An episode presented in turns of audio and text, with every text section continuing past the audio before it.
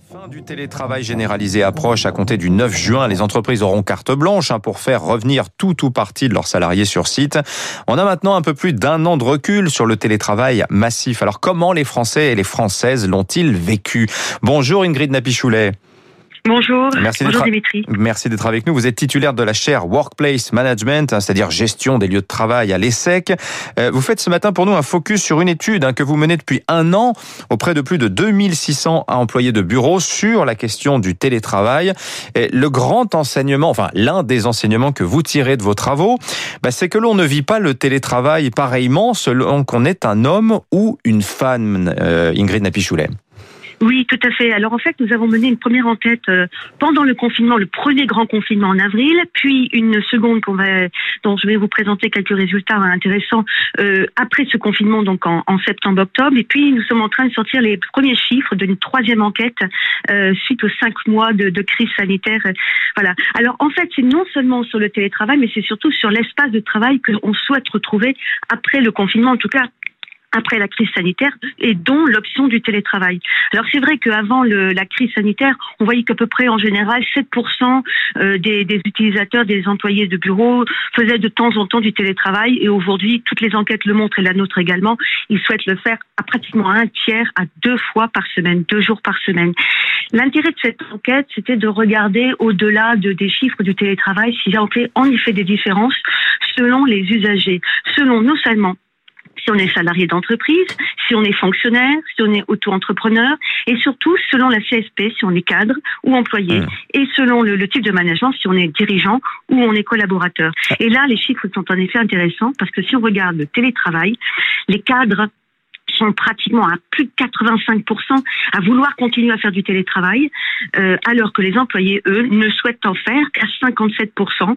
Alors un peu plus longtemps, plutôt euh, deux jours ou trois jours par semaine pour les employés, les cadres plutôt euh, deux jours, mais on voit bien qu'il y a déjà une différence.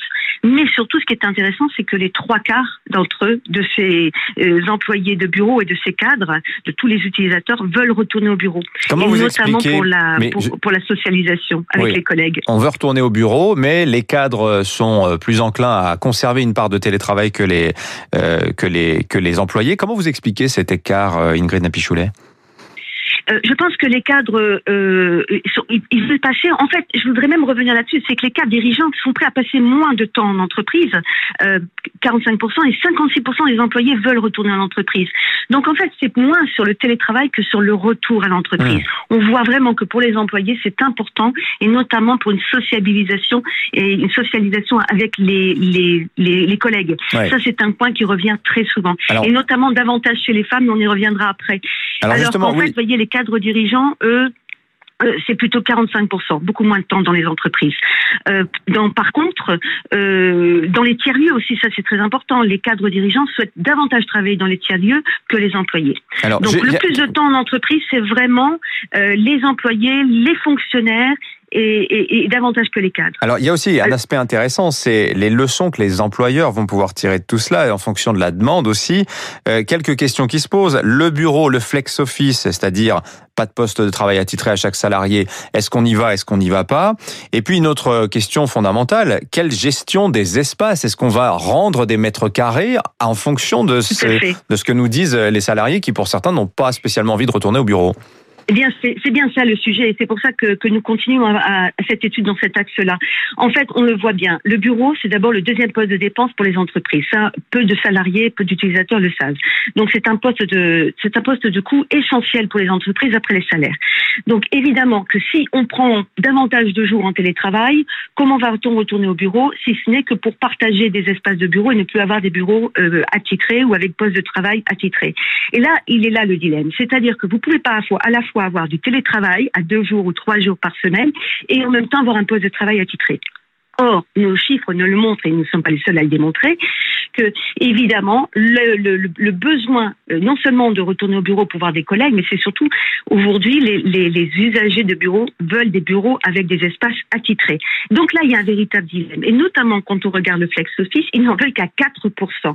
Donc là, il y a sérieusement à se poser des questions. C'est que évidemment, on comprend bien euh, que les entreprises ne peuvent pas privilégier les deux aspects, avoir un bureau attitré et faire du télétravail. Et mais on voit bien que les usagers, notamment les employés qui ne sont pas les cadres dirigeants ni les managers, ne veulent pas du flex office. Donc là, il y a véritablement une réflexion à mener sur euh, quel sera le type de bureau et hmm. comment on pourra à la fois contenter euh, les, les, besoins de l'entreprise et puis contenter surtout les usagers qui veulent y retourner davantage que les managers. Et est-ce que les entreprises euh, partageront leurs espaces de travail avec d'autres sociétés si elles ont moins besoin d'espace? Ça, c'est une autre Alors, enseignement. Bien évidemment, c'est une solution actuellement qu'on voit. Mais vous viendrez nous en reparler, euh, Ingrid Napichoulet. C'est en effet le, le, le, sujet de la sous-location, tout à fait.